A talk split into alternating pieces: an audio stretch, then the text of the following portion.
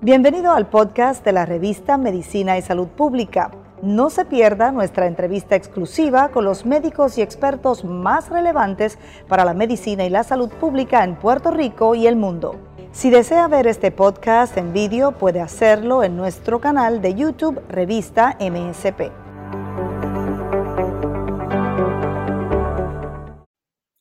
La nutrición antes y después de las operaciones bariátricas es el tema que tratamos hoy con la doctora Nicole Canales del recinto de ciencias médicas de la Universidad de Puerto Rico. Está en Centro Médico. Saludos, doctora. Gracias por estar con nosotros. Saludos a ustedes por la invitación. La doctora es endocrinóloga.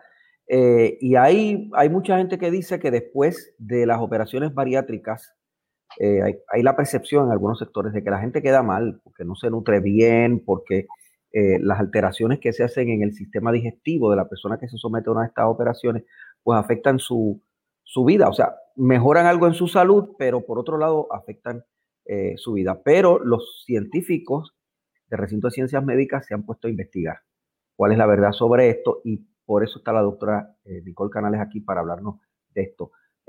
doctora, ¿qué encontraron ustedes en la investigación que realizaron? Pues miren, eh, la realidad es que sí, eh, está bien documentado en la literatura que luego de una cirugía bariátrica, hay diferentes tipos de cirugía bariátrica.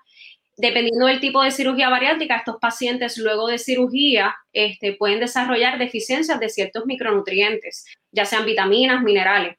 Y la razón es que la manera en que se alcanza la pérdida de peso con la cirugía bariátrica hay dos mecanismos principales. Uno es por la restricción calórica y la otra es que dependiendo del tipo de cirugía bariátrica que se haga, al alterarse el sistema digestivo, eh, el área de superficie donde nosotros eh, absorbemos estas vitaminas y minerales se ve alterado y sí se ve que a estos pacientes a la larga, si no son suplementados de la manera correcta, pueden desarrollar unas deficiencias de micronutrientes y de minerales a la larga.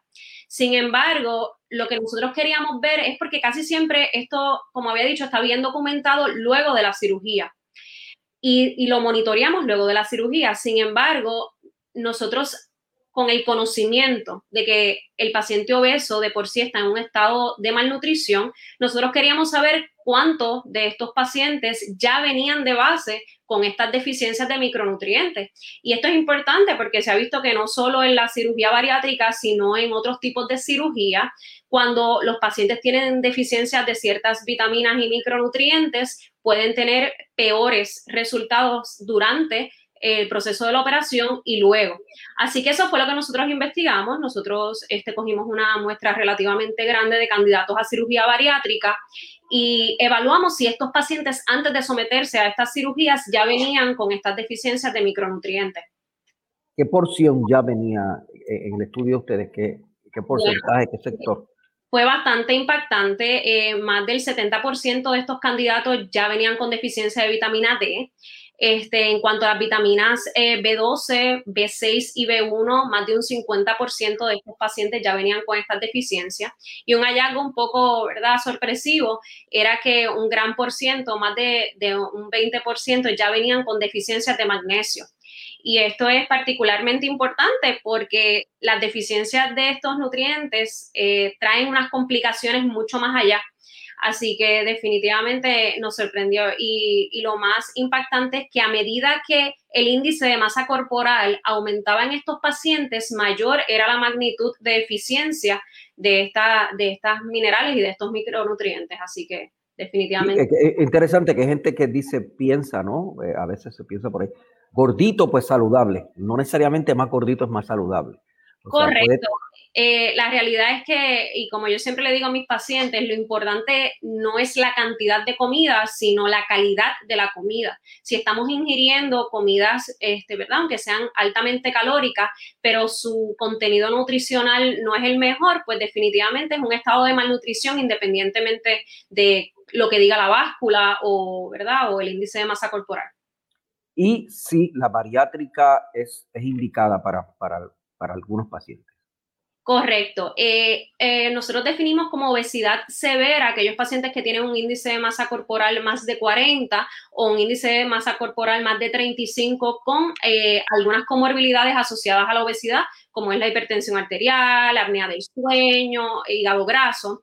Y estos pacientes son particularmente candidatos para cirugía bariátrica porque se ha visto que en pacientes con obesidad severa, ellos alcanzan de un 10 a un 15% de beneficio con dieta, ejercicio y farmacoterapia, que siempre es la primera línea de acción para atacar la obesidad, pero que no en esta, en esta población en particular, la cirugía bariátrica provee una pérdida de peso sostenida. ¿verdad? Este, por mucho tiempo, siempre y cuando se sigan las recomendaciones del cirujano, ¿verdad? Y de los endocrinólogos luego de la operación. Y después de la operación de cirugía bariátrica, eh, entonces hay que cuidar todavía más la nutrición. Correcto. Muchos de los pacientes entran a este tipo de cirugía con la percepción de que se operan y ya, ya se acabó el proceso. Al contrario, es un proceso multidisciplinario donde entran en juego nutricionistas, fisiatras, psicólogos, cirujanos, endocrinólogos y definitivamente nutricionistas que son, ¿verdad?, los que nos dan la mano en este proceso. Así que no tanto después de la cirugía, sino desde antes, cuando estamos preparando al paciente para cirugía, estos, estos servicios se encargan de, seguir al paciente y de darles recomendaciones. Así que estos pacientes tienen que seguir una dieta antes de la cirugía, pero lo más importante después de la cirugía para evitar complicaciones después de la cirugía. Eh, ¿Tenemos alguna estadística de cuántos pacientes en Puerto Rico se someten a cirugía bariátrica? Porque a veces uno se queda con la impresión de que son pocos, ¿verdad? de que es, es una minoría exigua pues no tenemos estadísticas que digan, ¿verdad?, eh, que cubra todo Puerto Rico. Sí, realmente lo que sí sabemos es que en su mayoría, aunque, aunque ahora mismo la última data del 2015 este, demostró que aproximadamente el 30% de la población general puertorriqueña es obesa. Eh, es, muy, es bastante limitado el, número de pacientes que buscan la cirugía y sí hemos visto que aunque el índice de masa corporal es mucho mayor, el número, en hombres son las mujeres las que buscan más este tipo de cirugía. Así que quizás ahora mismo, eh, reciente no tenemos unos datos de todo, ¿verdad? De todos los centros de Puerto Rico, pero sí no alcanza el 30% de la población, que probablemente hay muchos más pacientes que son candidatos a este tipo de cirugías y que se beneficiarían de ella, pero sin embargo no la solicitan. Y la razón para tener una operación bariátrica no es una razón estética esencialmente es, otra cosa. No, esto nosotros le llamamos a la cirugía bariátrica cirugía metabólica, ¿verdad? Porque se ha visto que el beneficio no tan solo es en el peso, aunque sabemos que eso es una parte bien importante de, de nuestro estado de ánimo y nuestro estado de salud, sino que esta cirugía incluso revierten, pueden revertir complicaciones asociadas a la obesidad. O sea, nosotros tenemos muchos pacientes que después de que son operados eh, ya este, ya no tienen su diagnóstico de diabetes o la cantidad de medicamentos que toman para la diabetes eh, disminuye significativamente, lo mismo con la hipertensión arterial, hay pacientes que se curan de su apnea del sueño, así que más allá que la pérdida de, peso, los beneficios metabólicos son bien importantes. Y, y, esto también se ha demostrado en estudios que los beneficios metabólicos se ven desde las primeras horas después de la cirugía, que todavía el paciente no ha empezado a perder peso. Así que si hay un componente hormonal. Eh, de, unas hormonas que nosotros producimos en el, en el intestino, eh, que se ha visto que tienen muchos beneficios metabólicos. El hecho de que haya una relativa mala nutrición en pacientes obesos, candidatos a la bariátrica, ¿se resuelve fácil o esto es un ejercicio muy difícil? Esto es un ejercicio muy difícil. No tan solo los pacientes que se vayan a someter a, bariátrica, sino todos los pacientes obesos. Y la realidad es que nosotros cuando evaluamos a un paciente con obesidad, es bien importante individualizar. Eh, no todos los pacientes son obesos por las mismas razones. Hay factores sociales, hay factores emocionales, hay factores culturales.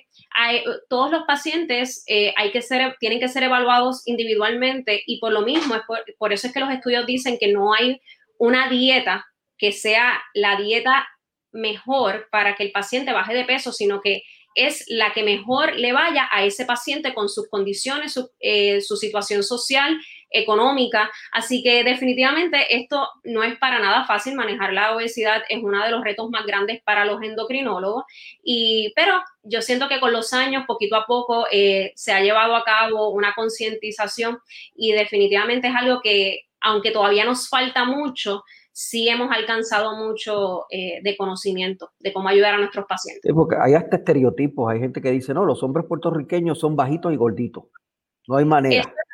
Incluso, eh, ¿verdad? Eh, para nosotros los puertorriqueños es particularmente retante ayudar a nuestros pacientes a bajar de peso porque venimos de una cultura donde si no nos comemos todo lo que hay en el plato, ¿verdad? Nuestras abuelitas se enojan. Así que venimos de la cultura donde decimos que la mujer puertorriqueña tiene que tener algunas características corporales, así que si empiezas a rebajar, entonces le dicen ya no te ves tan linda, Así que sí, hay un reto específicamente en nuestra cultura y es un reto este, para nosotros los médicos y para los pacientes, pero lo más importante que tienen que saber los pacientes es que más allá de lo que, de lo que le diga, ¿verdad? Su vecino o los demás, lo más importante es la salud, no tan solo cómo te veas, sino que tú estés en tu estado saludable, que tú te sientas bien con energía y que la comida que estés comiendo sea de calidad.